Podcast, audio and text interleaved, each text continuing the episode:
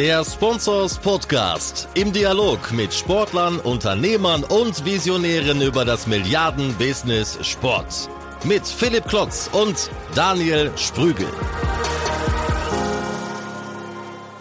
Hallo und herzlich willkommen zum 28. Sponsors Podcast. Schön, dass ihr wieder mit dabei seid und reinhört. Meine Grüße gehen heute nicht in das eisige Berlin zu meinem Podcast-Partner Daniel, denn der ist im wohlverdienten Urlaub und in deutlich wärmeren Gefilden. Deswegen haben wir heute allein das Vergnügen und ich habe wieder drei spannende News mitgebracht. Zum einen geht es um die TV-Rechte der Premier League, um die Entwicklung des E-Sport-Marktes und um des Deutschen liebstes Kind, die Bundesliga, denn die hat wieder mal eine Schallmauer durchbrochen. Aber der Reihe nach. Die Premier League hat ihre TV-Rechte verkauft. Die Milliardenliga von der Insel schwimmt mal wieder im Geld. Insgesamt 5 Milliarden Euro konnten erlöst werden über einen Rechtezyklus von drei Jahren, von 2019 bis 2022. Bei aller Euphorie um das viele Geld muss aber bewertet werden oder analysiert werden, dass das dann doch weniger ist als erwartet oder ähm, gewünscht, beziehungsweise aus deutscher Sicht vielleicht befürchtet.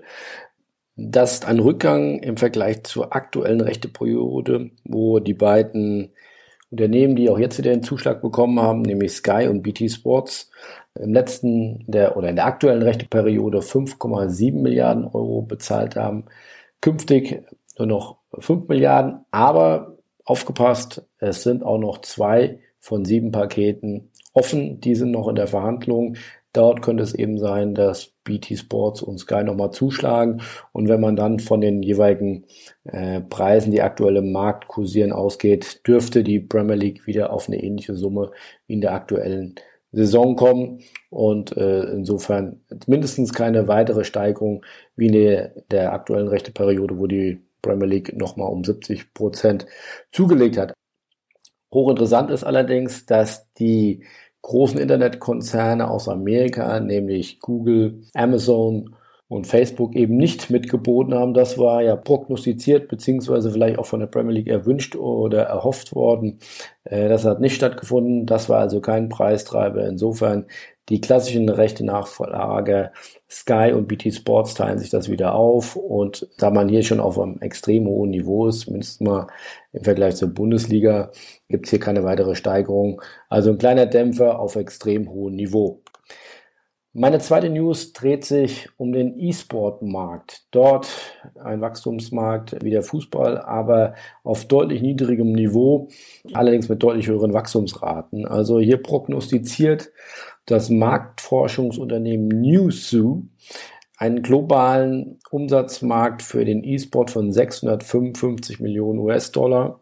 Das ist gar nicht so hoch. Wir haben eben darüber gesprochen, dass die Premier League allein über 5 Milliarden Euro in drei Jahren für ihre Medienrechte bekommt. Also noch ein kleinerer Markt, aber sehr international, sehr global, sehr stark wachsend. Also im Vergleich zu 2017 ist das ein Anstieg von 38 Prozent und hier einmal mehr das Thema Sponsoring am stärksten wachsend mit über 50 Prozent. Also aufgepasst, äh, heute noch ein kleiner Markt, aber wir haben ja auch schon in vorherigen Podcast darüber berichtet, dass Daimler sehr stark zum Beispiel eingestiegen ist, Vodafone ist eingestiegen. Also absoluter Wachstumsmarkt, den man sich auf die Agenda setzen sollte und äh, schauen sollte, was dort passiert. Äh, wenn diese Wachstumsraten beibehalten werden, ist das in Zukunft ein Milliardenmarkt und dann nicht nur weltweit gespielt, sondern auch in Sphären vorstoßend, wo der Fußball und andere Top-Ligen aktuell sich schon befinden.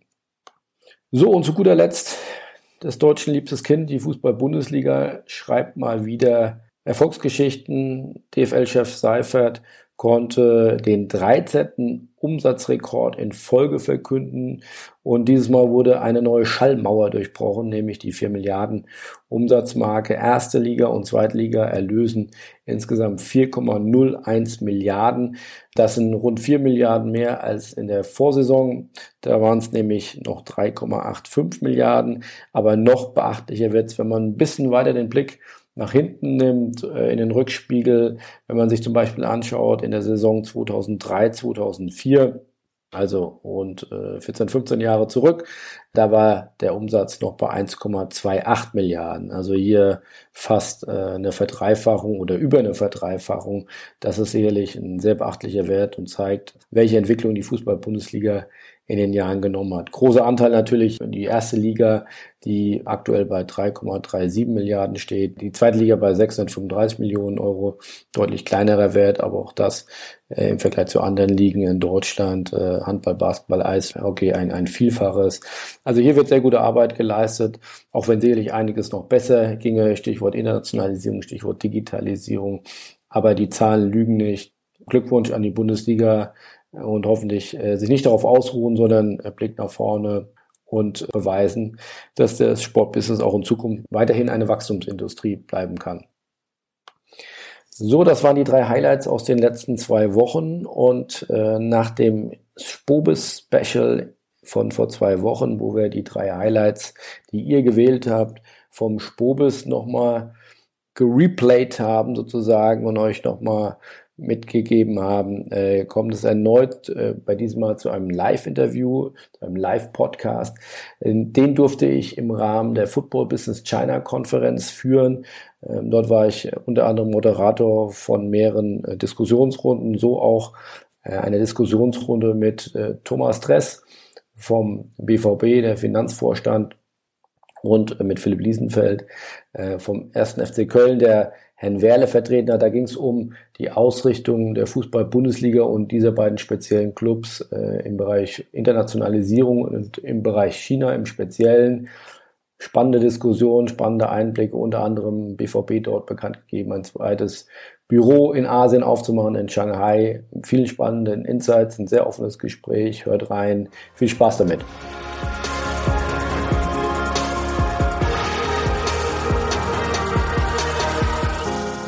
Wir haben heute Morgen ja schon Einblick bekommen in die Strategien von Schalke und vom FC Bayern München. Die haben welche?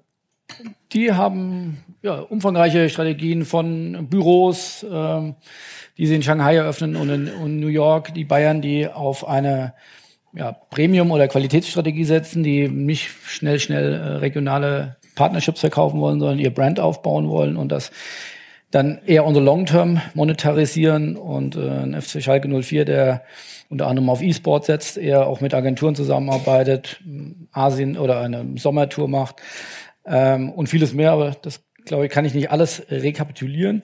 Aber uns interessiert ja, was macht Borussia Dortmund? Äh, was ist Ihre Strategie im Bereich Internationalisierung?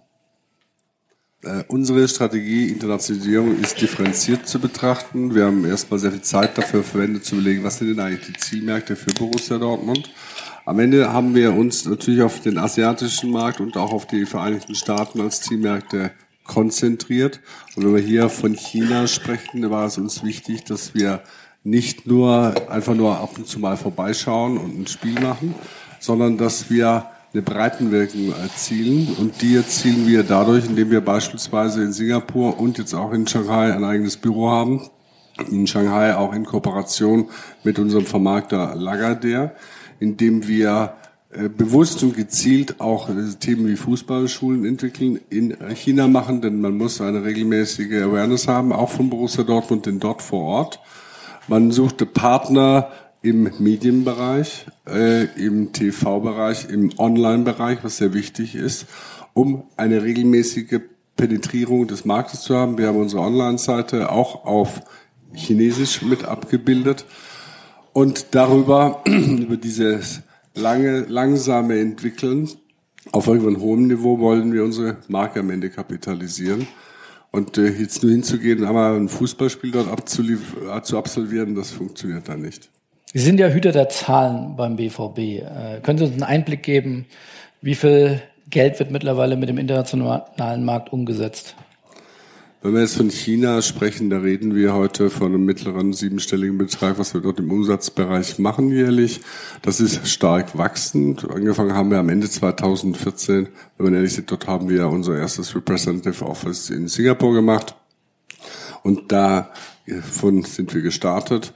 Wir sind damit zwar zufrieden in diesem Mittelstand, äh, mittleren Betrag für den heutigen Stand, aber es ist nicht das Ziel, in einem 1,5 Milliarden Markt äh, sich bei mittleren siebenstelligen Beträgen zu, äh, zu befrieden. Okay, da gehen wir äh, gleich nochmal drauf ein, aber äh, äh bin ja auch in meiner Ur-DNA Journalist. Ich habe rausgehört, Sie haben ein zweites Büro in Shanghai. Das ist so noch nicht publik oder ne, zumindest noch nicht an die große Glocke gehängt, oder? Seit wann, seit wann gibt es das Büro in Shanghai? Das haben wir jetzt im Sommer aufgemacht. Äh, das ist wichtig, dass man Mainland China einfach auch ist, weil man von äh, eben Singapur diese Dinge so nicht entwickeln kann. Und das ist sehr wichtig für das weitere Networking in China. Und deswegen haben wir diesen Schritt gemacht. Und Singapur konzentriert sich dann auf welche, das Büro in Singapur, auf welche Märkte? Dort ist das Head of Asia mehr oder minder, der sich natürlich auch mit, darum mitkümmert, aber der kümmert sich auch um sehr viele Länder, die da rumliegen. Weil man kann nicht einfach glauben, dass man alles auf China konzentriert. Also wir haben auch Partnerschaften in ganz anderen Ländern, wo wir, äh, wo selbst BVB Bier verkauft wird mittlerweile oder Flugzeuge mit BVB-Brands durch die Gegend fliegen. Also Lizenz. Genau, Lizenzgeschäft. Lizenzgeschäft. Philipp Liesenfeld, äh, Sie sehen es mir hoffentlich nach. Äh, Philipp möchte ich gern duzen, weil äh, wir haben zusammen an der Spor oder er hat an der Sporak studiert und äh, haben wirklich schon durften auch äh, nach Boston an die, an die Harvard Business äh, School fahren. Äh, das wäre jetzt ein bisschen äh, wirklich äh, albern, wenn, wenn wir uns siezen hier auf der Bühne. Ähm, Philipp, wie sieht's äh, bei euch aus beim ähm, ersten FC Köln? Klar, wir wollen jetzt nicht über die, die, die sportliche Situation sprechen, aber sag mal, in der normalen Grundverordnung ähm, des FC Köln wird man ja annehmen, dass ihr ein Mittelfeldclub der, der ersten Liga seid. Macht das dennoch Sinn, ähm, oder, oder macht es gerade Sinn, äh, trotzdem über Internationalisierung sich Gedanken zu machen? Ja, hallo auch von meiner Seite. Ähm, nochmal schöne Grüße von Herrn Werle in die Runde. Ist mir auch nochmal wichtig zu sagen, äh, dass er wirklich in der letzten Woche alles versucht hat, um heute hier zu sein. Ähm, aus den bekannten Gründen ist es schwierig im Moment.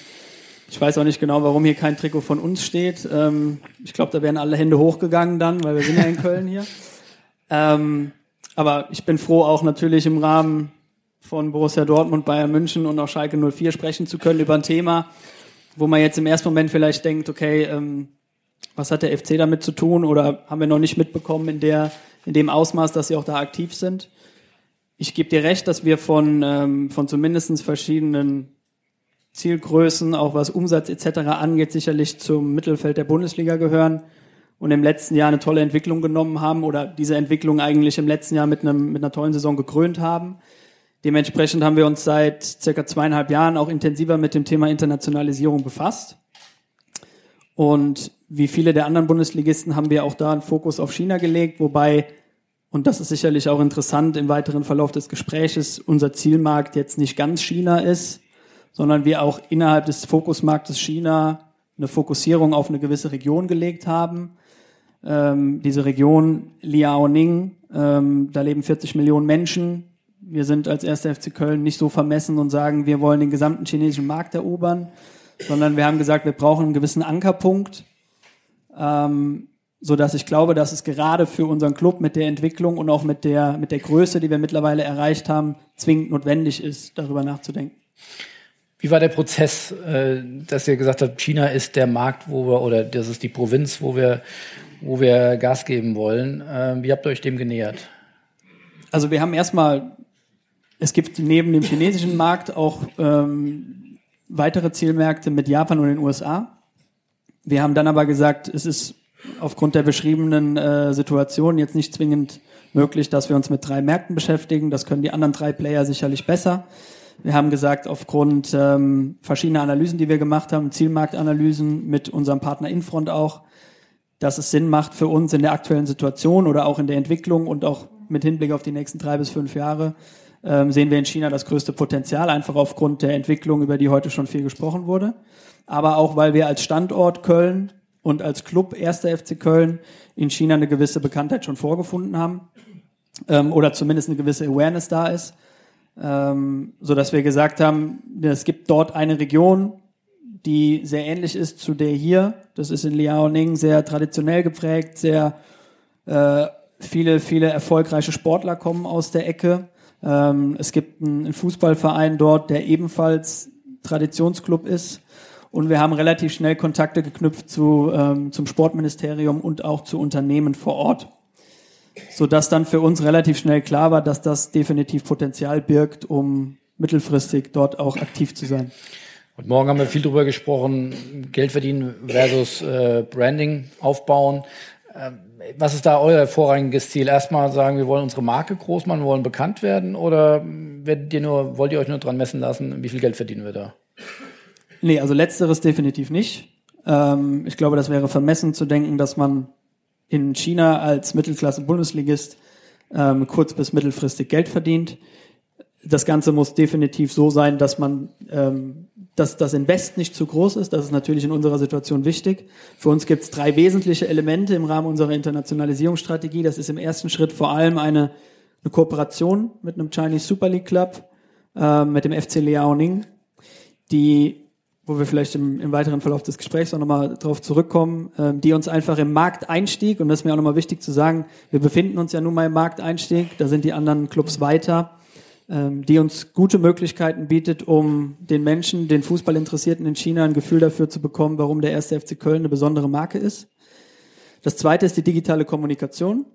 Das ist für mich essentiell. Ähm, wir haben einen Sina Weibo Channel und einen WeChat Channel wir haben da die Möglichkeit, direkt mit Menschen zu interagieren. Wir haben da die Möglichkeit, denen ein Gefühl dafür zu begeben, warum der erste FC Köln auch interessant sein könnte, neben den drei anderen Playern. Und es geht um das Thema Nachwuchsentwicklung. Wir haben sehr viele Anfragen. Wir beschäftigen uns sehr viel mit Menschen, die ein Interesse daran haben zu verstehen, wie wir in der Lage dazu sind, ähm, regelmäßig aus unserer U17, U18, U19 ähm, regelmäßig Nachwuchsspieler in unseren Lizenzspielerkader zu überführen. Und da haben wir großes Know-how. Da spielt die Sporthochschule Köln eine gewisse Rolle. Und ich glaube, diese drei Elemente sind extrem wichtig für den Markteinstieg aus unserer Sicht. Herr Dress, äh, Kollege Liesenfeld sagt, invest, äh, also bestenfalls verdienen wir mehr, als wir investieren. Was muss man dann erstmal investieren als einer der zwei zwei bis drei großen Clubs in Deutschland, wo sie haben sicherlich auch einen gewissen Anspruch, wo man sagt, äh, wenn wir da eine Tour hinmachen, dann muss das schon auch äh, eine gewisse äh, Qualität haben, dann muss das eine gewisse Dimension auch haben. Über welche Investitionssummen sprechen wir da? Also wenn es die Reise nach Asien selber ist, dann die trägt sie schon selber. Es wird sehr viel um diese Reise herum natürlich auch vermarktet. Was viel wichtig ist, natürlich die Dauerkosten und äh, in Shanghai so ein Büro zu haben mit Personal, das kostet dich einmal locker flockig eine halbe Million im Jahr. Das ist einfach so. Die musst du auch investieren.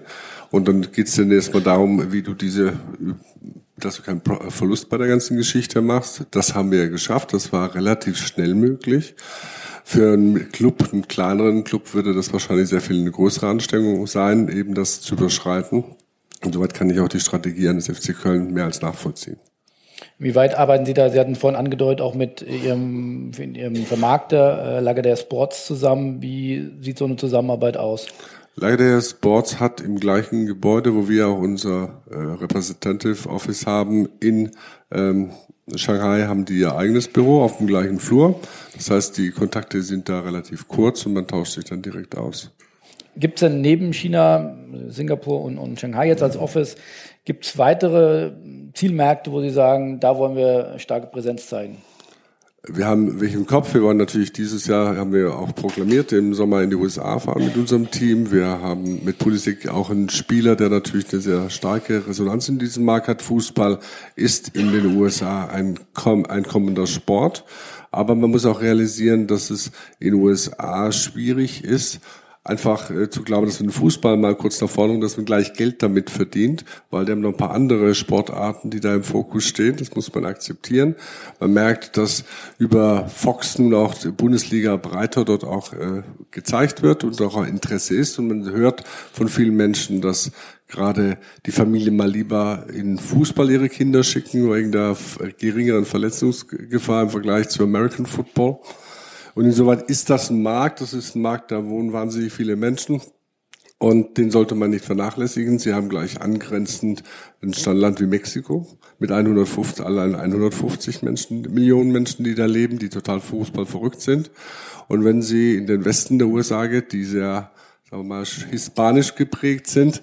Da sind auch, da ist Fußball hat dann nochmal einen anderen Stellenwert, deswegen ist es ein wichtiges Land. Aber wir machen das smooth, Step by Step. Wir haben, wie gesagt, für Asien 2014 begonnen und wir werden jetzt auch nicht hasardeurmäßig irgendwie wild irgendwelche Büros eröffnen.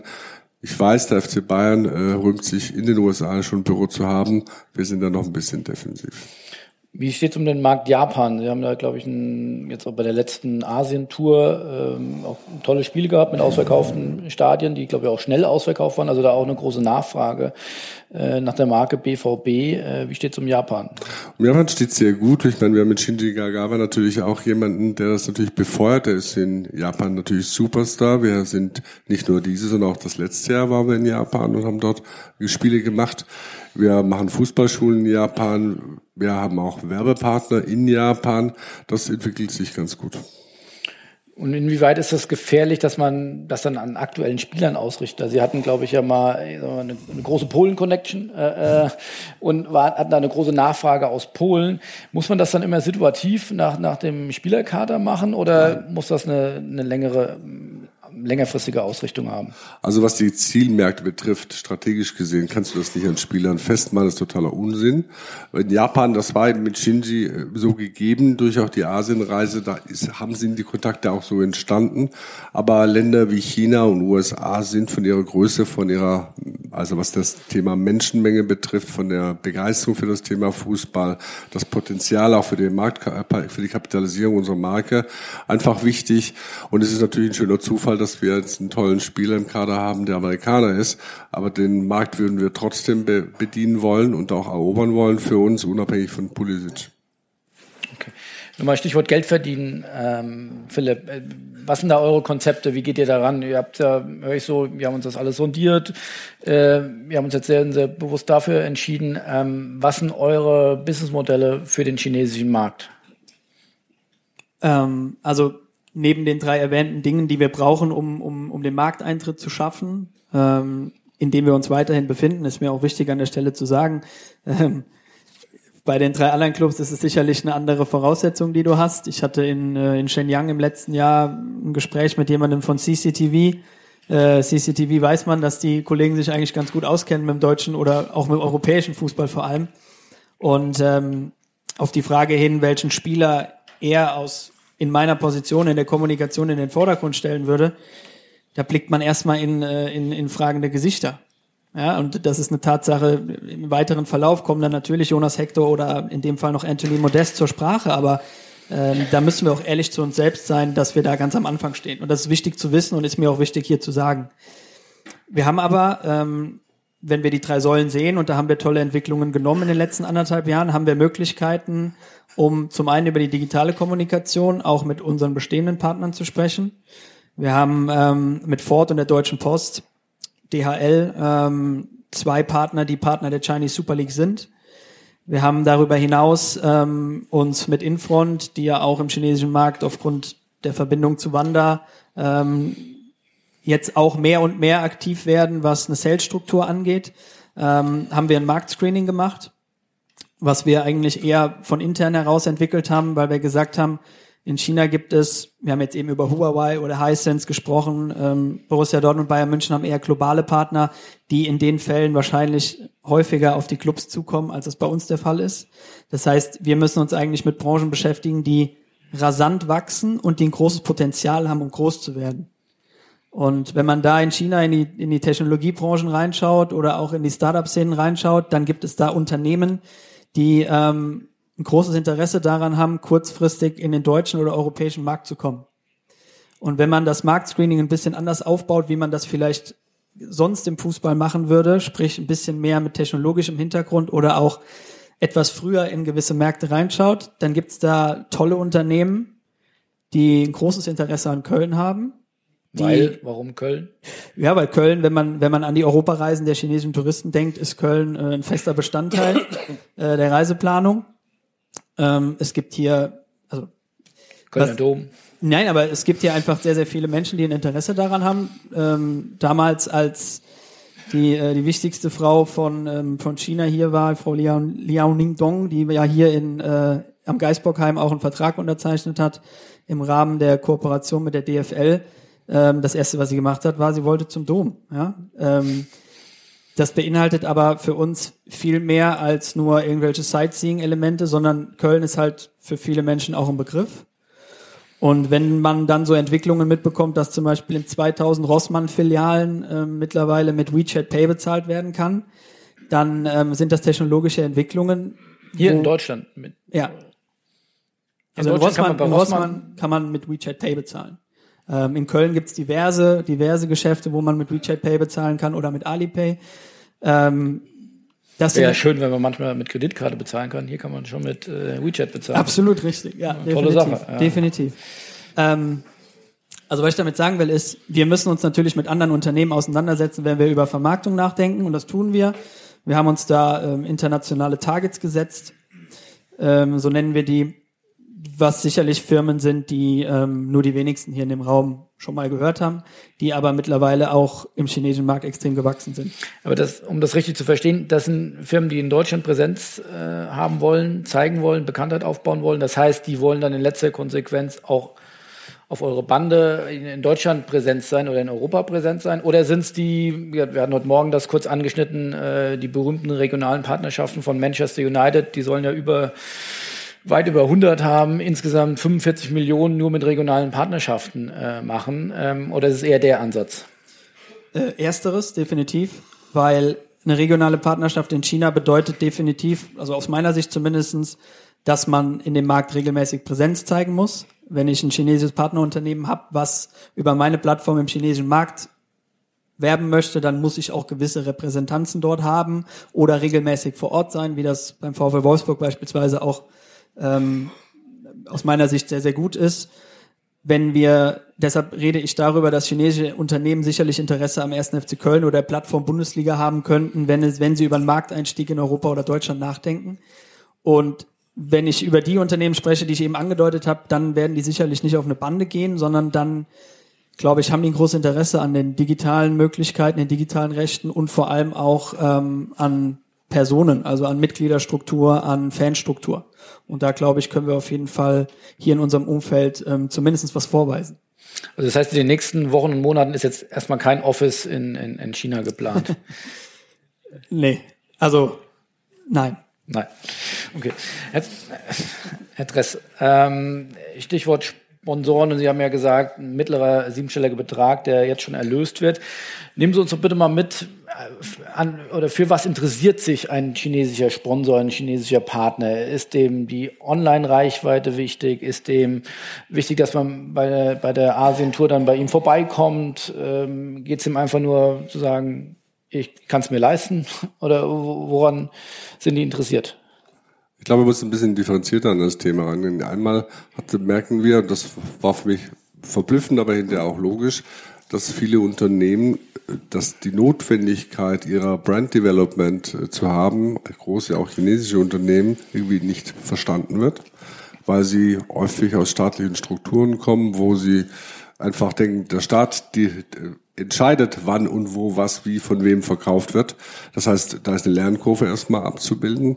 Und auch äh, unser Partnerclub, den wir da haben in China, fragt ihr, was ist euer Brand? Für was steht ihr? Da kriegst du irgendwelche lapidaren Sprüche, weil sie das Thema Marketing für sich überhaupt nicht erkannt haben. Sie haben einen Partnerclub in, in China. Genau. Und äh, da sieht man einfach, dass dieses Thema auch der Eigentümer dahinter steht und der ein riesen Elektrokonzern dieses Thema nicht kennen, die auch Produkte haben, die sie nach Europa bringen wollen, wo sie aber nicht verstehen, dass hier Brand Awareness und dass überhaupt sie einen eigenen Brand für Europa entwickeln müssen, damit sie hier den Eintritt kriegen. Äh, kriegen. Ich habe gesagt, pass mal auf, äh, Siemens steht für etwas für als Hightech-Unternehmen. Euer Unternehmen kennt in Europa keine Sau auf Deutsch. Und äh, das verstehen die erstmal nicht, dass sie erstmal ein Brand entwickeln müssen. Das ist dann beim Marketing dann ein bisschen, und auch Vermarktung, eher sauer Bier verkaufen teilweise. Extrem schwierig. Insoweit die wissen gar nicht, was sie davon haben. Das macht es schwierig. In Produktpartnerschaften, das kriegst du so hin. Dann verkaufen sie irgendwelche Riegel oder Dosen oder was auch immer. Das ist dann die einfache Geschichte. Aber große Sponsoring-Partnerschaft zu, zu, bekommen, ist schwierig. Häufig wollen die Chinesen eher wissen, wann sie wie Borussia Dortmund kaufen können. Was wie eher, kaufen können. Ja, das ist ja so die, die Idee. Man, die wollen ihren Präsidenten natürlich auch äh, Rechnung tragen. Und meinen es dann damit zu tun, indem sie in Mailand, in Belgien oder wo auch immer den Clubs kaufen. Und äh, das muss dann erstmal sagen, dass das gar nicht der Weg ist, den wir mit denen gehen wollen. Nicht heute, nicht morgen und auch nicht übermorgen, by the way. Sondern dass wir erstmal mit den Werbepartnerschaften abbilden wollen. Nur wenn du einen Rezipient hast, der es erstmal inhaltlich nicht versteht, um was es eigentlich geht, ist das extrem schwierig. Mit Huawei hatten wir einen Partner in Deutschland, die aber mit ihren Mobilfunkgeräten natürlich einen sehr logisches Produkt hatten für dieses Thema. Ansonsten ist es extrem schwierig. Und wir denken, dass wir erstmal über Networking arbeiten müssen, den Leuten das auch beibiegen müssen, welche Vorteile das haben. Und ich glaube, wenn wir jetzt virtuelle Werbung bekommen in der nächsten Saison, dass sich das Thema auch ein bisschen beschleunigen wird. Also virtuelle Werbung heißt, in China kann ein Chinese dann seine eigene Marke dann in chinesischen Bildschirmen dann eben sehen. Und da haben die einen extremen Vorteil davon und Stolz und äh, gewinnen wollen, damit verbunden werden. Das ist für Chinesen extrem wichtig. Nur sie meinen dann oftmals, sie müssen dann gleich haben im Sinne von besitzen. Und das muss man erstmal abbilden. Und auch wenn wir strategische Partner suchen, dann haben wir mit denen, die wir haben, mit Puma, Evonik und auch mit äh, Signal Iduna erstmal eine langjährige Kooperation auf der Seite des Sponsoring entwickelt, um auch dieses gegenseitige Vertrauen und Zutrauen zu haben. Und diesen Weg muss dann auch ein chinesischer Partner, wenn er in die Richtung will, vielleicht auch erstmal gehen. Ich glaube, das Potenzial, Werbung in Deutschland für chinesische Partner zu machen auf dem Weg nach Europa ist ein guter Weg. Bei uns ist es aber nicht so das primäre Ziel, weil ausverkauft sind wir schon auf der Stelle. Wir können heutzutage noch die Preisschilder hier und da beim Sponsoring verändern. Wichtiger wäre es, kreativ neue Partnerschaften in China für China zu entwickeln, wo wir unser Brand, unsere Emotionalität unseres Brands auch für deren Nutzung in China entwickeln. Und das ist ein relativ weiter Weg, weil, wie gesagt, das Know-how da nicht da ist. Aber Stichwort BVB kaufen. Man, Aktienanteile könnte man ja kaufen vom BVB, oder? Ja, die können sie kaufen, aber sie haben damit nicht die Beherrschung. Und darum geht es denn denen im Einzelnen. Okay. Anderes Thema, virtuelle Werbung. Sie sprachen es eben gerade an. Das heißt, Sie planen für die nächste Saison virtuelle Werbung in China? Wir, nicht nur in China, ich meine, virtuelle Werbung ist ja bei der Welt, Welt wird ja weltweit ausgestrahlt. Mit unserem Vermarktungspartner wird das Thema angegangen, das zu vermarkten. Und ich glaube, dann kann man äh, region, regionbezogen in Zielmärkten nochmal neue kreative Werbepartnerschaften entwickeln, in, mit, in Verbindung mit virtueller Werbung, nicht nur alleine. Klar, aber weil das ja viel getestet wurde, aber Sie planen für die nächste Saison einen Einsatz von virtueller Werbung. So ist der Plan. Okay. Ähm, ergänzend nochmal auch das Thema, äh, diese sportlichen Touren, die dann für viel Aufsehen sorgen oder diese Sommertouren. Ähm, da ist ja auch immer Zusammenarbeit mit den sportlichen Einheiten des Clubs oder der, der, der Mannschaft und, und dem Trainerteam vonnöten. Wie schwer ist es dann, die Trainer zu überzeugen oder wie, wie aufwendig ist es, die mitzunehmen? Muss man die mitnehmen, sagen, verstehen die auch, dass der Club äh, da Reichweite oder, oder Bekanntheit äh, erzeugen will? Geben Sie uns da mal ein bisschen Einblick. Also es gibt Trainer, die das mehr und es gibt Trainer, die das weniger für sich akzeptieren. Also momentan mit Peter Bosch, der akzeptiert es dann schon. Ähm, natürlich haben die ihre, ihre, Be ihre Befürchtungen mit diesen Reisen, die ja beschwerlich sind, wollen natürlich auch gewisse Zeiträume akzeptiert haben, wo sie dann wieder zurück sein wollen zur Akklimatisierung der Spieler etc. Und sie wollen natürlich dann nicht unbedingt in Länder und zu Zeiten fahren, wo es dann 40 Grad hat. Das ist nämlich, das muss aber der Sport auch akzeptieren, dass die Vermarktung notwendiges Mittel ist, um das, was da auf dem Platz dann spielt, auch bezahlen zu können. Gibt es da eine maximale Dauer, wo man sagt, also vier Spiele dürfen es nicht sein oder, oder länger als eine Woche darf es nicht sein? Es gibt ja, glaube ich, englische Clubs, die fahren teilweise sogar in mehrere Kontinente. Ja, da sind wir noch nicht so weit, aber ich meine, das ist, ist ja auch dann im Sommer eng getaktet mit Freundschaftsspiele, wann die Vorbereitung beginnt, wann die Saison dann beginnt. Äh, das ist dann einfach durch auch externe Effekte oder andere Verpflichtungen, die man auch national eingegangen ist im Rahmen von Transfer oder was auch immer für Freundschaftsspiele, ist das dann auch ein enges Zeitfenster, was man dann ausmachen kann. Man kann das nicht ewig ausdehnen. Ich weiß, dass die Engländer das anders machen, gerne mal nach Australien oder so weiter und nach Neuseeland mal fahren, aber das machen wir sind so die, nicht. Sind die Engländer da leidensfähiger oder? Die Engländer sind besser im Verkaufen.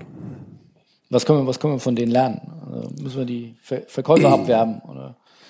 Sie meinen, weil Sie uns die sportliche Kompetenz versuchen wegzunehmen oder was? Zum Beispiel, ja.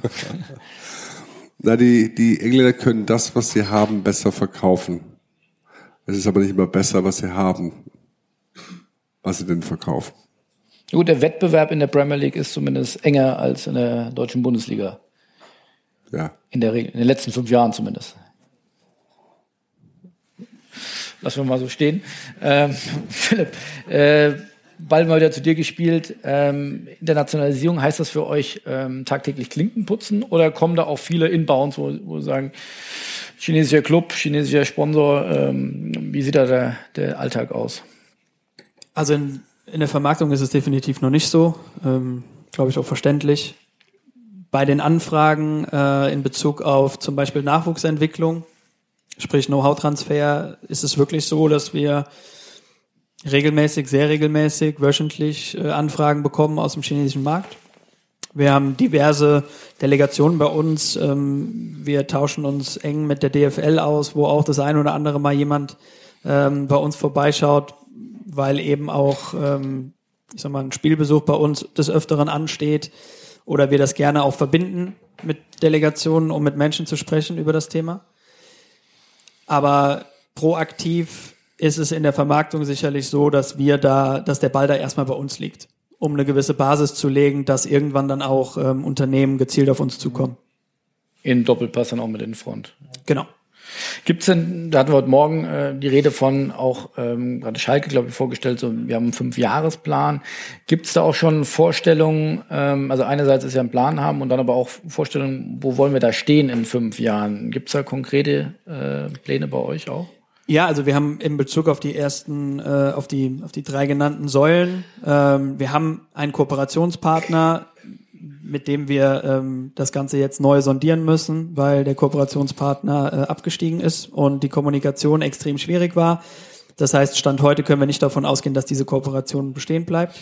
Kooperationspartner heißt ein Club in China. Ja, das ist der FC Leoning. Das heißt, da orientieren wir uns neu weil ähm, das für uns im Markteinstieg extrem wichtig ist und für uns eine super Möglichkeit ist, um einen Zugang zu haben, wenn wir kein Büro haben vor Ort oder keine entsprechende Repräsentanz. Es gibt klare Ziele in Bezug auf die nächsten zwei Jahre, was die digitale Reichweite angeht. Ähm, da haben wir in Shanghai ein Büro mit einer Agentur, die sozusagen für uns die digitale Kommunikation macht. Wir, unser Ziel ist es ganz klar, dass wir 100.000 Social Media Follower auf den beiden Plattformen bis Ende 2018 haben werden. Ähm, bei dem Thema Nachwuchsentwicklung ist es sicherlich so, dass wir, wir führen Gespräche in unserer Region, wo es um den Plan eines Performance Centers geht. Ähm, da sprechen wir mit dem Sportministerium vor Ort und lokalen Organisationen, die daran Interesse gezeigt haben. Da ist es aber jetzt äh, utopisch von einem, von einem klaren Zeitplan zu sprechen, weil es einfach nicht, nicht absehbar ist, wann das fertiggestellt werden könnte. In Sachen Vermarktung ist es unser Ziel und das, was ich eben angedeutet hatte mit dem Marktscreening, ist ja sozusagen der Beginn, den man, den man braucht aus meiner Sicht, um irgendwann auch mit Partnern ins Gespräch zu kommen, dass wir ähm, kurzfristig erste ausländische Partner für unsere Plattform gewinnen. Ähm, natürlich ist es so, dass wenn in einem Zweitliga-Szenario ähm, verändert sich die Situation der Vermarktung international natürlich gänzlich. Dessen sind wir uns bewusst, aber wir sind im Moment noch nicht ähm, so weit, dass wir sagen, wir stellen jetzt dahingehend alle Maßnahmen ein. Wie wichtig ist sportlicher Erfolg in China? Also sagen die Köln, tolle Marke, man kann mit WeChat bezahlen und, und findet man auch sonst eine schöne Stadt. Ähm, oder also ist, ist, ist sportlicher Erfolg alles? Nein, sportlicher Erfolg ist nicht alles. Aus meiner Sicht. Ähm, kann sein, dass sie eine andere Antwort bekommen hätten ähm, von anderen Personen. Aber aus meiner Sicht geht es ähm, gerade in China auch darum, authentisch zu sein ich glaube, wir sind eine der wenigen Fußballmarken, ähm, würde ich jetzt Borussia Dortmund auch mal dazu, dazu zählen, die sehr authentisch sind, die für gewisse, äh, für gewisse Werte stehen, die wissen, was sie ausmacht. Ähm, und ich glaube, das ist in China ein wichtiges Element, gerade wenn man über Kommunikation spricht. Und Natürlich ist es so, dass wenn man mit Partnern oder auch mit möglichen Kooperationspartnern spricht, ähm, dass dann der Blick auch schnell auf die Tabelle geht. Aber ich glaube, dann ist es auch Aufgabe von uns, den Leuten klarzumachen, was dahinter steht. Ähm, in einem volatilen Geschäftsmodell ist es schwer, schwer zu sagen, dass wir wie die anderen drei Clubs, die heute hier sind, ähm, mit, mit dem Abstieg oder auch mit, einer, mit einem Zweitligaszenario nie wieder in Kontakt kommen. Äh, deshalb ist es wichtig, dahinter eine gewisse Strategie und eine gewisse Idee zu haben, wie man das auch entsprechend kommunizieren und verkaufen kann. Du hast eben gesagt, ähm, wir haben eine Agentur in Shanghai, äh, die für uns Social Media macht. Wie darf ich mir das vorstellen? Also krieg, nehmt ihr das ab? Machen die, du kannst ja wahrscheinlich noch kein Chinesisch, äh, kannst du das äh, abnehmen oder, oder wird das übersetzt oder wie läuft sowas ab? Ähm, wir haben, also die haben eine, äh, ein Büro in München, ein Büro in Shanghai. Wir ähm, haben Weekly Calls mit denen, das heißt, wir, wir tauschen uns wöchentlich aus. Unser Club Media Team ähm, tauscht, macht ein entsprechendes Content Sharing mit den Kollegen, wobei wir versuchen, so wenig wie möglich direkt zu adaptieren von dem deutschen Content. Natürlich sind solche klassischen Inhalte rund um Trainingswochen oder auch Spieltage, da ist dann natürlich auch ähm, der Content relativ gleich und wird dann entsprechend von den Kollegen übersetzt. Aber wenn man Reichweite steigern möchte über die chinesischen Kanäle, dann muss man auch über Kampagnen nachdenken. Ähm, wir haben eben über Kultur gesprochen. Wir müssen darauf eingehen, was die Menschen dort bewegt und das Konsumverhalten ist definitiv ein anderes. Deshalb ähm, gibt es auch von unserer Seite individueller Content, der bei uns in-house produziert wird und dann entsprechend von den Kollegen distribuiert über die verschiedenen Möglichkeiten und Kanäle. Aber man erzählt Geschichten anders in China als in Deutschland. Ja, absolut. Absolut. Also ich wir, da mussten wir auch viel lernen. Deshalb ist es in unserem Fall extrem wichtig, dass wir da eine Agentur haben, die großes Know-how mitbringt. Ähm, die Kollegen arbeiten mit verschiedenen News-Plattformen zusammen und auch mit verschiedenen Influencern, was für die digitale Kommunikation für uns essentiell ist, ähm, gerade um Reichweite aufzubauen. Aber man muss natürlich verstehen, was ein chinesischer Fußballinteressierter verlangt. Und da geht es nicht zwingend immer nur um Tore oder Spielszenen, sondern da geht es auch um viel drumherum, behind the scenes, ähm, und vor allem auch, dass die ein Gefühl dafür haben, dass sich auch der Club mit deren Kultur und deren Interessen beschäftigt. Also wir hatten zum Beispiel auch, als wir mit der Spork in, in, in Shanghai waren, fand ich ganz spannend, ähm, dass man so mit verschiedene Clubs dann auch Einblick bekommen und äh, dass dann Merchandising-Produkte viel blumenreicher erklärt werden müssen. Oder äh, das wohl, glaube ich, äh, ich weiß nicht, das wisst ihr besser, aber äh, auf ein, auf tausend Merchandising-Bestellungen Produkte eine Rückmeldung oder so ähnlich gibt. Und ich glaube, in äh, China gibt's im, im, im Durchschnitt pro Produkt eine Rückmeldung. Wo sagt, das ist ein kleiner Unterschied. Also da sind schon essentielle andere interkulturelle äh, Voraussetzungen. Absolut. Ähm, das, was du beschreibst, genau das ähm, sagen unsere Merchandising-Kollegen auch ähm, und auch vor allem unsere Partner. Ähm, das Thema Merchandising ist für uns aktuell noch sehr, sehr schwierig, weil ähm, wir aktuell noch keinen chinesischen Online-Shop haben. Das heißt, für Chinesen, die eigentlich gewohnt sind und auch verlangen, dass die Waren, die sie bestellen, innerhalb von 24 Stunden bei ihnen vor der Tür stehen, das ist für uns aktuell noch nicht abbildbar und deshalb haben wir uns dem Thema Merchandising auch noch nicht gewidmet in der Tiefe, was aber sicherlich kurz- bis mittelfristig auch passieren muss. Jetzt wie sieht das Thema Merchandising bei Ihnen aus? Also ich glaube, ich kann mich erinnern an die Bilder aus, der, aus dem japanischen Stadion, war das in Tokio, äh, äh, wo Sie jetzt bei der letzten Asien-Tour, das war viel gelb. Also da scheint Merchandising schon angekommen zu sein. Aber auch in Japan wissen die, wie man kopiert. Das haben wir auch schon festgestellt. Aber vielleicht noch in Ergänzung zu dem, was er gesagt hat was ich auch selber lernen musste in Gesprächen, die ich in Deutschland auch mit der Universität Bochum hatte, dass es schon mal darauf ankommt, mit welchen Attributen du deine Marke in China kommunizierst. Beispielsweise Audi wird, hat wohl eine Marke, was Pferd rennt schnell oder irgend sowas ist, dass man mit einer Bildsprache arbeiten mhm. muss und dass man die Werte, die für uns in Deutschland, für unsere Marke jeweils wichtig sind, vielleicht nicht die primären sind, die für die Kommunikation in China funktionieren. Da ist unsere Lernkurve auch noch nicht sauber abgeschlossen. Merchandising, da haben wir einen Partner, mit dem wir das machen. Äh, sie selber werden dort nichts aufbauen. Ich weiß, dass die Bayern das getan haben. Ich weiß aber auch, dass sie nichts damit verdienen. Und äh, das ist nicht das Ziel Merchandising. Merchandising ist für mich ein Sekundärumsatz. Er ist wichtig, dass es available ist. Dafür braucht man einen entsprechenden Partner.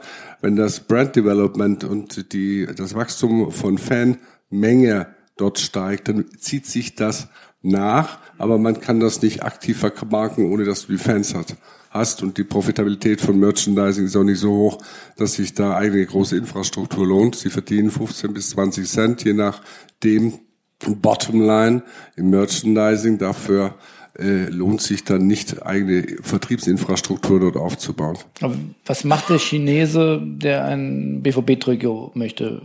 Es gibt Online-Shops, die das anbieten. Das sind aber Partner, äh, die eben diese Produkte anbieten. Aber wir machen es nicht selber. Aber wenn Sie selber in jedem Land hingehen wollten, Sie müssen Online-Shop machen mit den Regulations, die Sie in jedem Land haben. Da geben Sie wahnsinnig viel Geld aus, aber zerschießen sich. Da verdienen Sie am Ende nichts. Dafür gibt es andere. Dann gibt es Puma, die natürlich auch in Shanghai beispielsweise Flagship Store haben. Mhm. Und darüber wird das über deren Kanäle gespielt. Dafür gibt es ja auch einen Ausrüster, der diese Kanäle nutzt. Die haben ein weltweites Vertriebsnetz. Und dann kann man vielleicht nicht jedes Produkt, das wir anbieten, äh, in den Markt bringen, aber es ist schon so, dass wenn jemand eine Trikotage haben will in Mainland China, sie auch dort kaufen kann. Wie wichtig sind, weil Sie gerade ansprechen, wie wichtig sind Ihre großen Partner bei dem Thema Internationalisierung? Yvonne, das ist bilateral. Mit Yvonne ist ja wichtig, beispielsweise, ich bin als dieses Jahr nicht bei der Asienreise dabei, letztes Jahr schon, dass der Vertreter in äh, Japan, in Tokio, uns nicht die Füße geküsst hat, war noch alles. Der hat plötzlich Türen aufbekommen in Japan, bei großen japanischen Konzernen, die vorher verschlossen waren. Aber als er sie einlud zu dem Spiel mit gegen Borussia Dortmund, die Türen plötzlich aufwand und die auch da waren. Also soweit helfen, helfen wir denen auch dort für ihre eigenen Zwecke. Deswegen ist auch weil Evonik ist ja jetzt kein Endkonsum-Unternehmen, äh, äh, sondern eher B2B-Geschäft, was die machen. Aber für ihre Brand und Brand Awareness weltweit hilft Borussia Dortmund denen enorm für die Bekanntheit und das macht auch Türen auf. Das wäre auch übrigens so, wenn chinesische Clubs das so mit deutschen Clubs für Europa versuchen würden. Also das ist wichtig, die öffnen uns auch Türen, die helfen uns infrastrukturell, weil die natürlich ganz andere Kommunikationsagenturen kennen, auch entsprechende Verbindungen in verschiedene auch Verwaltungs- oder Regierungsbereiche haben. Das hilft dann auf der Seite natürlich schon. Wie sehen solche Kooperationen mit Clubs aus? Sie hatten das vorhin eben erwähnt. Wie, wie darf ich mir das vorstellen im, im Daily Business? Im Daily Business ist so, dass Leute von uns, Trainer, dahin fliegen, denen das auch erklären, was sie denn zu tun haben, sie Managementkontakt haben. Ich fliege jetzt im Januar beispielsweise mal wieder nach China rüber. Ähm, das, das die, was sie lernen wollen, wie entwickeln wir eine Jugendarbeit hier. Das wollen sie am besten kopieren. Was ich ein bisschen bezweifle, ob das immer funktioniert, ganz individuell, weil ich glaube, dass sie den Menschen zu sehr in den Hintergrund stellen und das eher so auf Kasernendenken abgebildet sind. Ich weiß nicht, ob Sie eine ähnliche Erfahrung haben. Und der Mensch als Individuum da vielleicht zu sehr im Hintergrund steht, was bei uns ja ganz anders in der Philosophie und im Verständnis ist. Es ist sehr technisch, äh, was da die Entwicklung, die Jugendarbeit betrifft. Stellen Sie oder können Sie dafür dann auch Rechnungen stellen, wenn Sie, wenn Sie beraten, wenn Sie den Trainer dahin stecken? Äh, wir haben da natürlich, wir haben die Kooperation, dafür kriegen wir auch Geld. Das ist richtig, dass wir das tun. Aber das ist nicht das Kernziel. Ob ich dann eine Million verdiene über Jugendkooperation, das ist für mich auch ein Step in für Networking. Denn am Ende des Tages wollen wir nicht nur das Know-how des deutschen, der deutschen Fußballs nach China transportieren, sondern wir wollen ja für uns unsere, uns dort präsentieren und entwickeln. Wäre es eine Möglichkeit, ich glaube, spanische Clubs machen das teilweise oder auch Chinese und Man City macht es ja natürlich extrem, Red Bull auch, äh, dass man so auch Farmteams, dass man sich an Clubs beteiligt. In China nicht ganz so leicht, aber es gibt auch indischer Markt oder andere internationale Märkte. Ist das ein Modell, was, was, was denkbar wäre? Das ist bei uns nicht im Fokus. Und äh, mit Clubs, also aber diese Kooperation, diese nur auf bilateraler Ebene, so das äh, Consulting oder Know-how-Austausch. Ja, aber der Know-how-Austausch ist von uns nach da und nicht zurück. Dort ist es eher, für, wenn du Glück hast, ein bisschen Network-Entwicklung für den chinesischen Markt. Aber es ist nicht so, dass wir vom chinesischen Fußball bei uns unser Geschäft lernen zu betreiben. Ja, das ist klar. Ähm, Herr Watzke hat jüngst bei der Jahreshauptversammlung äh, gesagt oder in Aussicht gestellt, dass ähm, der Sponsoring-Umsatz in der kommenden Saison erstmals die 100 Millionen kratzen könnte. Was glauben Sie auch perspektivisch? Also es wächst ja weiterhin scheinbar dieser Markt. Äh, was glauben Sie, mal in die Zukunft ge gesponnen. Was glauben Sie, wie viel Prozent des Umsatzes im Bereich Sponsoring könnte in drei, fünf Jahren aus dem Bereich international kommen? Also was ich sage, unser Sponsoring hat sich die letzten zwölf Jahre im Durchschnitt mit neun Prozent Wachstum per annum entwickelt. Das ist mal der eine Fakt. Das ist ganz gut, ja. Äh, stimmt. Die 100 Millionen kriegen wir auch. Und ich glaube einfach, dass die Internationalisierung, um dieses Wachstum fortzusetzen, enorm wichtig ist, weil unser Stadion ist voll mit. Die Werbeflächen sind vermarktet. Du, wie gesagt, du kannst hier und da, wenn ein Vertrag ausläuft, ein neuer abgeschlossen wird, mal das Preisschild ändern. Aber das alleine reicht ja nicht. Und ich glaube, dass digitale diese, das Thema der digitalen Werbung, die Präsenz in Asien und dann vielleicht auch dann irgendwann in den USA, dass das ein wahnsinniger Treiber sein wird bei der weiteren Entwicklung im Sponsoring. Mhm. Aber hinzugehen, fünf Jahrespläne zu machen, um meine blauen Freunde nochmal zu zitieren, das ist ein bisschen Sozialismus äh, pur in der Betrachtung und es ist auch recht schwierig. Warum wenn, Sozialismus? Naja, die, die, das sind die einzigen, die Kinder, die Kommunisten, die immer mit fünf Jahresplänen durch die Gegend gelaufen sind. Aber wenn Sie jetzt den Markt betrachten, wenn Sie morgen eine Versicherung, eine chinesische Versicherung finden, beispielsweise ein Konzern, der sagt, der versteht, dass ich mit Borussia Dortmund als erfolgreiches europäisches Brand. Das Thema Gesundheit und Sport, Bewegung in, in, Kombination mit virtueller Werbung, dass das für Sie auch in Ihrem nationalen Markt Ihre, Ihre eigene Marke emotionalisiert und auch Umsatztreiber sein kann in Ihrem Markt, dann machen Sie plötzlich irgendwelche Riesensprünge, die weit über das hinausgehen, was sie heute erzielen, dann machen sie wahrscheinlich mit einer so einer Kooperation mal locker flockig diesen mittleren siebenstelligen Betrag, aber den finden sie oder sie finden ihn nicht, aber sie können nicht antizipieren, ob sie ihn jetzt in ein, zwei oder erst in drei Jahren finden. Aber das muss sie doch verrückt machen als Finanzmensch, wenn das nicht planbar ist. Ja, ich meine, dann dürfte ich nicht im Fußball arbeiten, wenn man alles so planbar haben möchte, wie man es denn gerne manchmal hätte. Es geht einfach darum, was will man in ein strategisches Thema investieren? Und wie sieht man das mit professionellen Begleitung, mit Strategien in den jeweiligen Bereichen, dort im Vertrieb versehen oder nicht? Und wenn das nicht so ist, dann äh, können Sie mir Brief und Siegel geben, ist der Dress auch der Erste, der moppert. Aber dann ist es ein Investment in diesem Markt. Aber das Investment, was es auf der Kostenseite, das sieht man ja. Plan tut man im Fußball im Regel für die nächste Saison, im Frühjahr spätestens.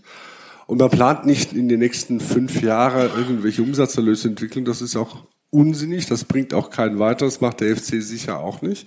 Und vor allem mit den möglichen äh, Abweichungen, die man da haben kann, das ist, Fußball ist dazu kurzfristig getrieben.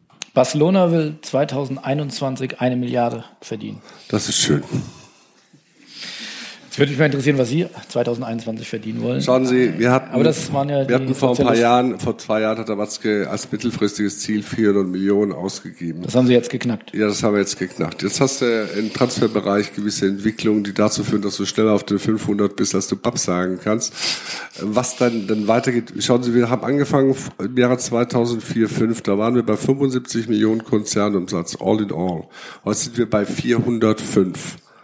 Ja, und auch wenn Sie die Transfers rausrechnen, sind wir bei über 320 Millionen Umsatz, den wir machen. Wir sehen, was sich im TV-Bereich entwickelt. Wir sehen, welche Potenziale sich im Sponsoring national wie international entwickeln. Es wird sich weiterentwickeln, aber diese, was willst du in fünf Jahren haben? Ist ja gut, ich sag's nicht mehr. Bitte, danke. wie weit kann denn Internationalisierung gehen? Also äh, Adidas-Chef äh, Rohrstedt hat mal vorgeschlagen, das Pokalfinale könne eines Tages auch in China stattfinden. Ist das für Sie zu weit oder ist das denkbar? Ich halte davon genau gar nichts, weil die Bundesliga ist erstmal Deutschland. Und hier wollen wir die Menschen begeistern und mitnehmen auf dem Weg. Und dass wir das, den, das Thema Bundesliga international kapitalisieren und über Freundschaftsspiele über Kooperation ins Ausland tragen, das finde ich richtig und wichtig. Aber der Mensch, wir müssen die Menschen hier mitnehmen. Und wenn wir anfangen, so etwas zu machen, dass zu irgendwelchen unsinnigen deutschen Uhrzeiten dann irgendwelche relevanten Spiele im Ausland äh, dann stattfinden, das werden die Menschen nicht verstehen. Und wir sollten nicht äh, so blauäugig sein, dass die Menschen nicht auch dann irgendwann eine Reaktion draufsetzen. Ich glaube, Menschen muss man mitnehmen, um Fußball, das Fußballmärchen 2000 sechs weiterzuschreiben, auch für das Jahr 2026 weiterzuschreiben. Also ich glaube, wir können nicht, wir sollten nicht die Huren des internationalen möglichen Kapitalisierungswahnsinns sein. Das sollten wir nicht sein. Gerade als Borussia Dortmund äh, mit dem Motto, das ja sehr authentisch gelebt wird, echte Liebe, ist es da noch schwieriger für Sie, solche Reisen dann auch zu kommunizieren, weil es den Fans irgendwann nicht mehr äh, vermittelbar ist?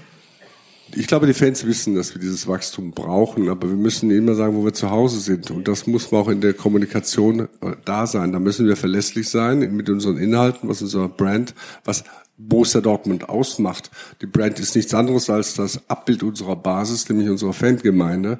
Und wenn wir uns von der entfernen, dann werden wir die Rechnung dafür zahlen. Deswegen dürfen wir das nicht tun, dass wir mehr Strahlkraft für Borussia Dortmund haben, durch Internationalisierung, dass wir dort auch präsent sind, das werden die Fans verstehen. Sie werden aber nicht verstehen, wenn wir mehr oder minder uns da komplett abwenden würden.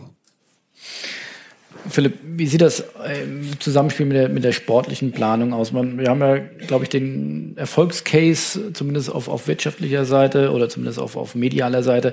Ich glaube, der VfL Wolfsburg hatte mal einen chinesischen Spieler gehabt. Äh, allein bei der Pressekonferenz haben über 30 Millionen zugeguckt der hat dann leider nie gespielt, aber ähm, es wäre ja fahrlässig, wenn man sich mit diesem Thema nicht mal auseinandersetzen würde. Also ist das ein, ein, Thema, was euch beschäftigt, zu sagen, wir, wir holen uns einen chinesischen Spieler auch in den Kader, um, um damit die Relevanz auch zu steigern?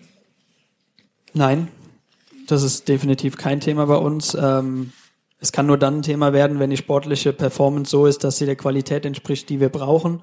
Ähm, wir waren damals ja auch mit unserem Team vor Ort, inklusive ähm, Herrn Schmatke und Herrn Jakobs. Ich glaube, es ist wichtig zu wissen, dass man dahingehend keine Versuche machen kann, gerade nicht in der Situation, in der oder in, in, in der Entwicklung, in der wir uns befinden. Natürlich ist das, ähm, Herr Dress hat eben Shinji Kagawa angesprochen, wir haben Yuya Osako im Kader, der auch in Japan ähm, einen sehr, sehr großen Stellenwert hat. Natürlich hilft das, ähm, gerade für die Kommunikation. Wir hatten jetzt im Sommer ähm, oder speziell auch jetzt, als äh, Claudio Pizarro zu uns kam, haben wir auf den Social Media Kanälen natürlich gemerkt, dass auf einmal in Südamerika was passiert rund um den ersten FC Köln. Ähm, wenn die Qualität der Spieler dazu führt, dass man seine internationale Reichweite steigern kann, punktuell, dann sollte man das nutzen, dann sollte man auch darauf reagieren. Aber ich glaube, einen Spieler auszuwählen, weil er Möglichkeiten bietet für einen anderen Markt, ist, glaube ich, äh, weit weg von unserem Kerngeschäft und auch für uns keine Option. Es gibt ja verschiedene Businessmodelle, wie man Geld verdienen kann mit Internationalisierung. Ist das so ein Besteckkasten oder tauscht man sich da regelmäßig äh, unter den Clubs aus? Also ich komme jetzt mal auf das Beispiel, was Eintracht Frankfurt ja scheinbar forciert, auch mit einer Jugendakademie, äh, Akademie, die sie mit Chinesen zusammenbauen. Aber in Deutschland ist ja wiederum ein anderer Ansatz. HSV lässt sich Beratungen teuer bezahlen, etc. etc. Ähm, ja, gibt es einen Austausch? Ähm, ist das für dich klar? Jetzt greife ich in den Aktenordner, dann machen wir das Konzept. Nein, ganz sicher nicht. Ähm, es gibt definitiv verschiedene Geschäftsmodelle, die denkbar sind, äh, mit denen wir uns auch beschäftigen. Das Thema Vermarktung haben wir angesprochen, liegt auch auf der Hand. Aber auch unsere Fußballschule kriegt pro Woche drei Anfragen für irgendeine Aktivität, entweder im chinesischen Markt oder dass eine Fußball Schule, irgendeine Sportschule aus China gerne hier in Köln Fußballschulenaktivität mit uns machen möchte. Ähm, ob das dann am Ende des Tages realisiert wird, ist noch mal, steht nochmal auf einem anderen Blatt. Aber da gibt es definitiv Möglichkeiten, gerade wenn man über Fußball-Nachwuchsentwicklung spricht. Ähm, um das deutlich zu machen, unser Kooperationsvertrag war auch nicht so, dass wir das für Luft und Liebe gemacht haben, sondern auch wir haben damit Geld verdient und das ist auch wichtig so, weil ähm, natürlich ist es irgendwo ein Geben und Nehmen und wir haben auch unsere Kooperation so gelebt, dass wir davon profitiert haben, dass der FC Liaoning natürlich uns auch beim Einstieg in Social Media eine gewisse Reichweite äh, von deren Seite sozusagen übertragen hat, weil wir Content Sharing betrieben haben. Aber ähm, wir, wir müssen natürlich gerade im Markteinstieg erstmal darüber nachdenken, was braucht man denn, um irgendwann Geld zu verdienen. Und da sind wir eben bei den drei Punkten, die ich angesprochen habe, Awareness, Reach und dann irgendwann auch Engagement. Und ähm, ich glaube, davor ist es schwer, sich über Geschäftsmodelle schon Gedanken zu machen, wohl wissend, dass wir das Ziel haben, damit Geld zu verdienen. Aber wie Herr Dress eben sagte, es kann in so einem großen Markt nicht zwingend darum gehen, den ersten Euro zu verdienen, sondern es muss erstmal darum gehen, ähm, die Menschen mit den Menschen in Verbindung zu treten. Und da haben wir schöne Möglichkeiten, auch als erster FC Köln das zu tun. Und deshalb machen wir es auch mit aller, mit aller Akribie. Ist das ein Thema auch für Mainz 05, Augsburg? Meinst du, das funktioniert bei jedem Club? Also wir haben in der Sport äh, letzte Woche auch ähm, Fortuna Düsseldorf, die auch Internationalisierung betreiben, die stark, ähm, ich glaube, eine japanische Community in Düsseldorf haben, die sich sehr auf den japanischen Markt konzentrieren. Da wird Internationalisierung in der zweiten Liga gemacht. Also funktioniert, müssten eigentlich alle 36 Clubs machen. Naja, also zumindest sollten sie sich damit beschäftigen. Ähm, ich weiß ja, ich kenne jetzt die Kollegen nicht, ähm, also in Düsseldorf macht sicherlich hochgradig Sinn, weil ich glaube, in Düsseldorf leben 250.000 Japaner und sitzen auch sehr, sehr große japanische Unternehmen. Ähm, wir können, glaube ich, auch als Mittelklasse-Vereine definitiv davon profitieren. Wenn man jetzt mal daran denkt, dass ab dem nächsten Jahr, ähm, ab der Saison 18, 19, die Möglichkeit besteht, jedes Bundesligaspiel live im chinesischen Markt zu sehen, dann verändert das natürlich komplett die Gesamtsituation. Ähm, umso tragischer wäre das natürlich für mich, für uns, für alle im Verein, wenn wir das nicht, wenn wir davon nicht partizipieren können. Aber man muss sagen, dass ähm, da ja Entwicklungen auf uns zukommen, die das gesamte Spiel praktisch wieder bei Null starten, weil wenn wir über einen neuen TV-Vertrag nachdenken oder die Möglichkeit der virtuellen Werbung, dann bietet das Potenzial für jeden Verein, der in der Fußball-Bundesliga spielt. Ähm, und deshalb finde ich es extrem wichtig und gut, dass es auch verschiedene Kommissionen geben, die gibt, wie Herr Wacker eben angesprochen hat, wo eben auch kleinere Clubs sich austauschen können. Und ähm, ich Aber macht mal, das Sinn, virtuelle Werbung dann auch als FC Köln äh, in China allein zu vermarkten? Oder man, können das nur die Großen und, und, und die restlichen Clubs sollten sich über die DFL zusammenschließen? Nee, also ich meine, bei uns, wir sind auch ausvermarktet. Ähm, aber, aber, virtuelle Werbung gibt dir ganz neue Möglichkeiten. Genau, virtuelle Werbung gibt, gibt dir die Möglichkeit, vielleicht, ich sag mal, 60 zusätzliche Minuten auf beispielsweise einem TV-Signal zu bekommen, was natürlich immens ist bei einer Spielzeit von eigentlich 90 Minuten. Und ähm, wie angesprochen haben wir Partner, die auch ein Interesse haben an beispielsweise anderen Märkten. Das heißt, wir könnten mit unserem bestehenden Partnerportfolio sicherlich sprechen über Möglichkeiten. Aber das ist ja, die, die Situation verändert sich natürlich gänzlich, wenn wir auch mit anderen internationalen potenziellen Partnern sprechen. Und ähm, da ist es definitiv so, dass es hochgradig interessant ist für uns. Wachstumszahlen, die hat es bekannt gegeben, ehrlich gesagt, dass das dann stimmt. Ich meine, ich spreche gut Spanisch, ich hätte vielleicht dann vielleicht auch was Falsches gesagt oder es ist falsch angekommen. Ich glaube, die Bundesliga ist der Rising Star im internationalen Fußball äh, Markt. Das ist einfach so. Und ich, wenn wir sehen, wie Worauf gründen Sie das, wenn ich, Entschuldigung, wenn ich Das sehen Sie an der, am internationalen Ranking, wo sich die Bundesliga auch bei der UEFA bedient. Sie sehen die Entwicklung im Auslandsmarkt. Das vor 10, 12 Jahren, wo lagen wir da? Da waren wir, glaube ich, bei 14 Millionen für die Auslandsvermarktung, sind dann irgendwann mal auf 70, dann im Jahr 2015, glaube ich, 150 Millionen gegangen. Jetzt nächstes Jahr werden es irgendwie 220, 230 Millionen und läuft dann Richtung 400 Millionen. Das haben sie schon ein ziemlich exponentielles Wachstum. Und ich glaube, die Bundesliga ist da nicht so schlecht. Und dann kommt es auch immer darauf an, wie verteilt sich es dann innerhalb der Liga. Das ist bei Spanien noch eine ganz besondere Problematik. Soweit brauchen wir uns da nicht zu schämen, wenn man das reflektiert gegen Großbritannien. Die haben halt schlicht und ergreifend drei Milliarden plus, die sie da abbilden, die wir nicht haben. Aber Unsere Aufgabe ist, dass wir attraktiver werden und dieses ist, das ist eine Schuld, die 18 Bundesligisten bringen müssen, die sie auch einhalten müssen. Und wenn Sie Herrn Seifert nochmal hören, der wir auf der, was war das letztes Jahr, auf dem Neujahrsempfang gesagt, dieser neue Vertrag bringt ja auch eine Forderung an Attraktivität an die Bundesliga, wo geliefert werden muss. Denn sonst zahlen die das auch nicht lange, denn das wollen die ja kapitalisieren. Ne? Insoweit, da ist jeder gefordert, besser Fußball zu spielen. Wir auch. Ja, auch nicht schlecht. Ja, die Europa League und Champions League Saison war ja nicht optimal aus deutscher Sicht. Das war, glaube ich, für niemand optimal, für uns ganz und gar nicht. Ja. Äh, aber das ist jetzt nicht das dieses Jahr, das heißt, das ist ja nicht jedes Jahr. Absolut. Aber wissen Sie, auch wenn die Engländer drei Milliarden machen, die können auch am Ende nur fünf bis 600 Spieler in ihrer Liga unter Vertrag nehmen. Dann verteilen die mehr Geld auf gleich viel äh, Spieler und am Ende des Tages werden, haben sie ein Problem, wenn sie die Spieler loswerden wollen, müssen sie Abfindungen dafür zahlen, weil sie keinen Abnehmer dafür mehr finden für Spieler, die 20 Millionen im Jahr verdienen wollen. Aber es ist doch trotzdem ein Problem für Borussia Dortmund, wenn man immer die besten Spieler abgeben muss. Oder, oder ist das kein Problem? Was man merkt, ist, dass der Transfermarkt sich schneller dreht, dass man strategisch davon ausgehen muss, dass die Verbleibdauer von diesen jungen Spielern kürzer wird und dass man immer mehr und kreativer eben die neuen High Potentials der Zukunft investieren muss und die suchen muss für sich. Und wir einfach auch nicht in der Lage sind, 60, 80 Millionen für einen Spieler zu kaufen. Und dass auch andere Clubs im Bunde in Deutschland nicht können, auch der FC Bayern wird da Schluck, äh, Schluck aufkriegen, sodass mehr Kreativität in die in die in Scouting gelegt werden muss und in die eigene Entwicklung. Da ist die Bundesliga aber schon ziemlich weit vorne. Es gibt schon Gründe, warum die Chinesen zu uns kommen und nicht woanders hingehen, um die Jugendentwicklung abzugucken. Insoweit sind wir da nicht so schlecht aufgestellt. Aber das Rennen im internationalen Wettbewerb, das wird einfach schneller, auch befeuert durch Gelder, die nicht aus dem Fußballkreislauf kommen und auch nicht aus dessen Vermarktung, sondern die aus Arabien kommen oder jedenfalls auch irgendwelchen, von irgendwelchen Oligarchen aus dem Wilden Osten das wird schwieriger. Und am Ende können Sie nach Paris gucken, da, der Geld schießt halt bis zu einem gewissen Grad auch Tore. Das ist auch die Frage, was macht denn die UEFA gerade in dem Kontext mit Financial Fairplay? Das sind die Themen, wo wir strategisch uns beschäftigen müssen. Und natürlich auch besseren Content zu liefern. Und da muss spannend bleiben in der Bundesliga. Das ist halt einfach so.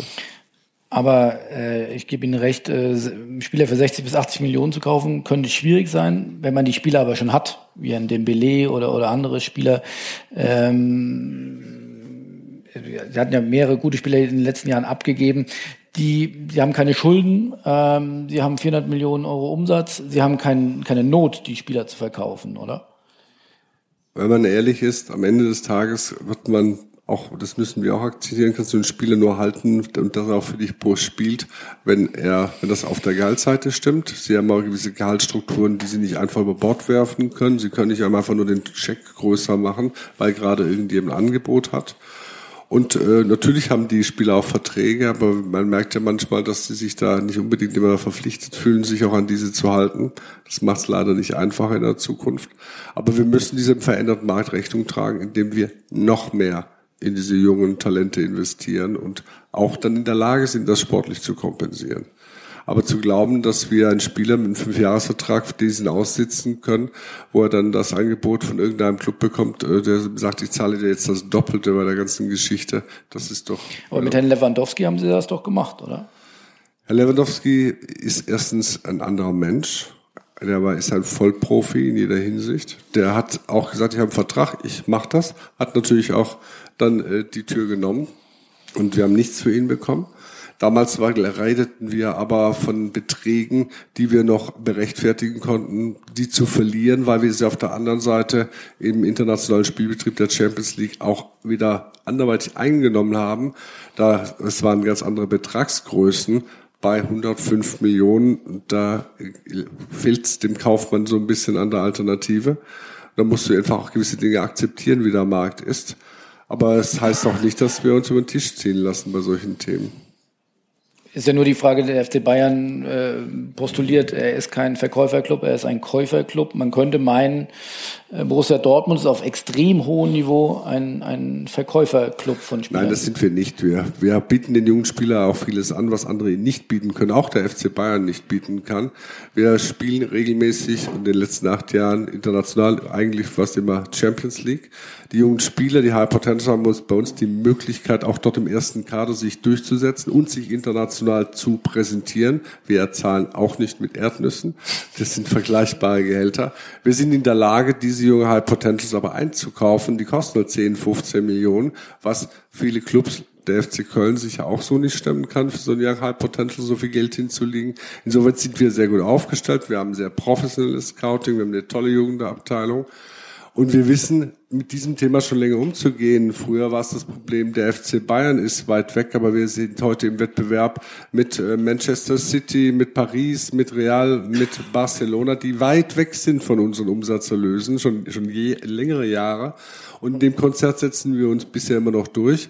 Wir merken, dass der Transfermarkt noch mehr, noch schneller dreht, der das Problem nicht einfacher macht aber es ist nicht so, dass wir dann irgendwie den Anspruch, dort oben mitzuspielen, an der Theke abgegeben hätten. Es ist mehr Kreativität gefordert Und der FC Bayern hat die Situation für sich, glaube ich, jetzt gerade neu auf der Liste stehen. Denn auch der FC Bayern wird, wenn er ehrlich ist, am Ende wissen, in einem Jahr, in zwei Jahren verliert er ein paar Spieler, die er in die Regalbretter, die er vorher gegriffen hat, nicht mehr so einfach reingreifen kann, weil da mittlerweile Preise aufgerufen werden, die fern von Gut und Böse sind und die auch bei 200 Millionen mehr Umsatz, die der FC Bayern macht als Borussia Dortmund, Ex-Transfers mal betrachtet, nachhaltig, dass das auch nicht mehr reicht, um diese diesen Sprung in den Regalbrettern oder in den Preisschildern, die da reingestellt werden, mittlerweile zu schaffen, so dass man ein Umdenken da auch abbilden werden muss. Ist es möglich, diesen Gap wieder zu schließen zu den zu diesen genannten Top-Clubs oder galoppieren die immer weiter weg? Ich meine, Deutschland ist das Powerhouse in Europa, weitestgehende Vollbeschäftigung, äh, große Unternehmen, äh, meiste Zuschauerschnitt in den Stadien. Ähm, wir sind Weltmeister, wir, genau, also DFB ist Weltmeister. Ähm, muss man doch eigentlich den Anspruch haben, äh, wir lassen die jetzt nicht davon galoppieren. Also jetzt den Anspruch zu haben, dass sie die Engländer, was die TV-Freunde einzuholen, das ist absoluter blanker Schwachsinn, weil in Großbritannien, das sind zwar nur 60 Millionen, glaube ich, und wir sind über 80 und äh, da ist aber die Problematik, dass Free TV da einfach nur bescheiden ist in der Qualität, dass die Engländer einfach sehr viel gelernt haben, dass sie für diesen Content auch Geld bezahlen müssen. Die Preise sind auch andere als hier. Und die Abos zahlen, ich glaube, die haben über 12 Millionen Abos. Die Premier League ist weltweit ganz, hat einen anderen Ruf schon sehr viel länger, äh, was das Thema Vermarktung ist. Da sind die Engländer nun mal einfach besser. Da sind wir ein bisschen hinterher, was das Thema betrifft. Das ist einfach aufzuholen, ist quasi kompletter Unsinn, werden wir nicht schaffen. Äh, das ist auch Quatsch, dahinter darüber zu lamentieren, dass wir das nicht schaffen, sondern es geht darum, dass wir unsere Strukturen behalten, dass 50 plus 1 beispielsweise bleibt, dass wir überlegen, ob wir Financial Fairplay auch mal in der Bundesliga endlich einführen, was ich schon lange dafür bin, äh, dass wir weiter äh, professionell sind mit unserer Lizenzierung und dann haben wir, sind wir innerhalb der Bundesliga weiter gut aufgestellt und das lässt sich auch international sehen. Auch wenn die Engländer davonlaufen, am Ende werden die trotzdem nur 520, 550 Spieler dort unter Vertrag nehmen in Großbritannien. Sie glauben, 50 plus 1 bleibt bestehen? Ich bin davon überzeugt, dass es ein sehr wichtiges Gut für die Bundesliga ist. Weil Aber es, es, muss ja keine Pflichtveranstaltung sein. Na, was heißt hier keine Pflichtveranstaltung? Es ist für mich auch die Voraussetzung, dass wenn wir diese Wettbewerbsgleichheit haben und die Solidaritätsprinzip in der Bundesliga, was TV-Geldverteilung betrifft, dass man das eine nicht haben kann, ohne das andere auch zu behalten. Denn ich bin sehr davon überzeugt, wenn 50 plus 1 kippt, in dem Sinne, dass massiv externes Geld in die Bundesliga kommt und damit die äh, Transfersummen oder auch die Gehaltssummen nach oben getrieben wird, dass das Solidarprinzip sehr auf die Probe gestellt wird, was das Thema äh, TV-Geldverteilung betrifft. Ich glaube, das wird nicht unbedingt nur äh, Jubelschreie abbilden wenn man es aus ökonomischer Sicht betrachtet oder zumindest wenn man sich den Vergleich Premier League anguckt, zumindest aus Sicht des Wettbewerbs hat das doch sehr positive Aspekte gehabt. Wenn Man City, die vorher äh, sicherlich abgeschlagen waren, wenn die auf einmal groß investieren, wenn ich vier, fünf, sechs Clubs habe, die Meister werden können, die oberhalb der 350, 400 Millionen Euro Umsatz haben, habe ich eine ganz andere Leistungsdichte in der Premier League. Ja, aber wie wollen Sie das denn hier verändern? Glauben Sie, dass wenn Sie 50 plus 1 kippen und Sie irgendwelche Clubs haben, die dann dem Mammon hinterherrennen und glauben, dass Sie dadurch die sportlichen Erfolg kaufen, äh, die Stadien aber gleich leer sind? Ich glaube, dass wenn 50 plus 1 fallen würde, dass dann schon die Bereitschaft von großen Investoren höher wäre, in Fußballclubs zu investieren, die dann auch wieder nachgelagert wiederum in Spieler investieren und dadurch den Wettbewerb anheizen. Es geht gar nicht darum, dass man keine Investoren haben will, wenn sie denn den Namen Investoren auch verdienen.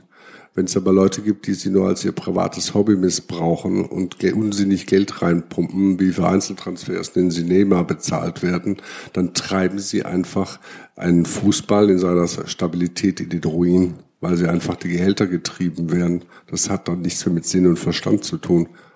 Die 50 plus 1 Regel schützt den deutschen Fußball auch vor solchen komischen Hassadöritzen.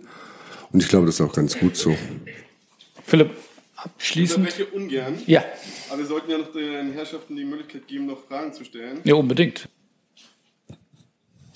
Hello, sir. Can you talk about the over commercialization and the negative influence on the fans? Also aus unserer Perspektive ist es ähm, in der Tat noch nicht so, dass die Überkommerzialisierung ähm, von unseren Fans negativ aufgenommen wird. Natürlich ist ein sensibles Gut. Da, darüber sind wir uns bewusst. Wir ähm, bewegen uns allerdings jetzt auch noch nicht in dem Vermarktungsausmaß, ähm, gerade wenn wir über andere Märkte sprechen, wie die Top-Player in der Bundesliga. Dementsprechend würde ich behaupten, dass das ähm, für uns aktuell noch keine Rolle spielt, aber uns ist bewusst, dass es definitiv sensibles Thema ist, dem man sich auch annehmen muss und äh, wo man ein Stück weit Bewusstsein für haben sollte. Vielleicht ergänzend dazu. Wir sehen die Problematik, dass manche Fans das denn glauben, aber es ist eher eine Ultraszene, die in einer ganz anderen Region unterwegs sind. Für die sollten wir alle in der Regionalliga spielen. Ähm, es geht vielleicht eher darum, die Menschen mitzunehmen auf dem Weg und dort äh, seine Marke zu kapitalisieren, wo es den Fan jetzt nicht direkt betrifft. Wir wollen beispielsweise unsere Tickets für, die, für unser Stadion nicht mehr als die Inflationsrate teurer machen, weil wir wollen auch keine Veränderung der Audience im Stadion haben. Wir wollen die Emotionalität von Borussia Dortmund nicht verändern. Wir wollen nicht äh, irgendwelche Ticketpreise aller Arsenal London haben, um den letzten Euro aus der Zitrone zu quetschen. Darum geht's nicht. Es geht darum, erstens dieses zu erhalten, weil das das unser größtes Gut ist.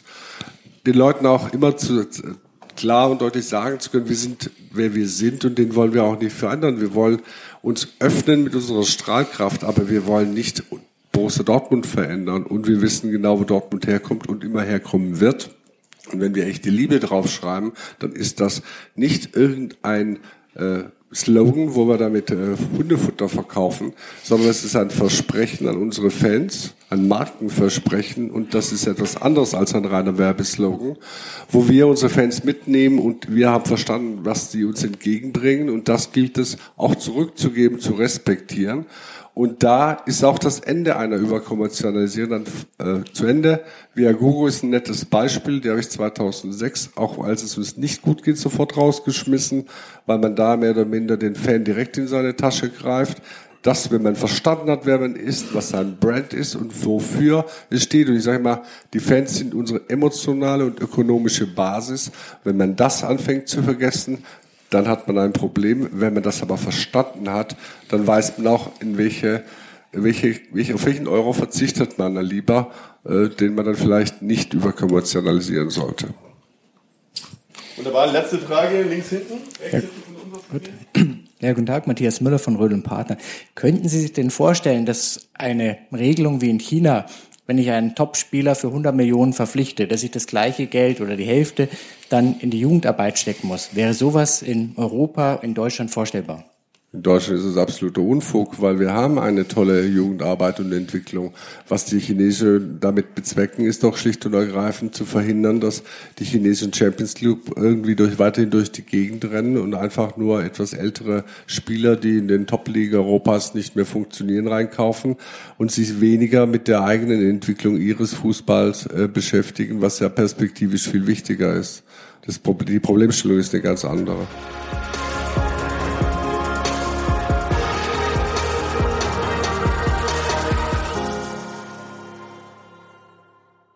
Vielen Dank fürs Reinhören. Ich hoffe, das Interview hat euch gefallen. Wenn ihr täglich weiter mit Sport Business News informiert bleiben wollt, dann abonniert einfach den Sponsors Newsletter unter sponsors.de. Oben rechts äh, gibt es den Button Newsletter, einfach draufklicken und dann gibt es News jeden Tag. Ansonsten hören wir uns alle zwei Wochen im Podcast. Liebe Grüße, tschüss.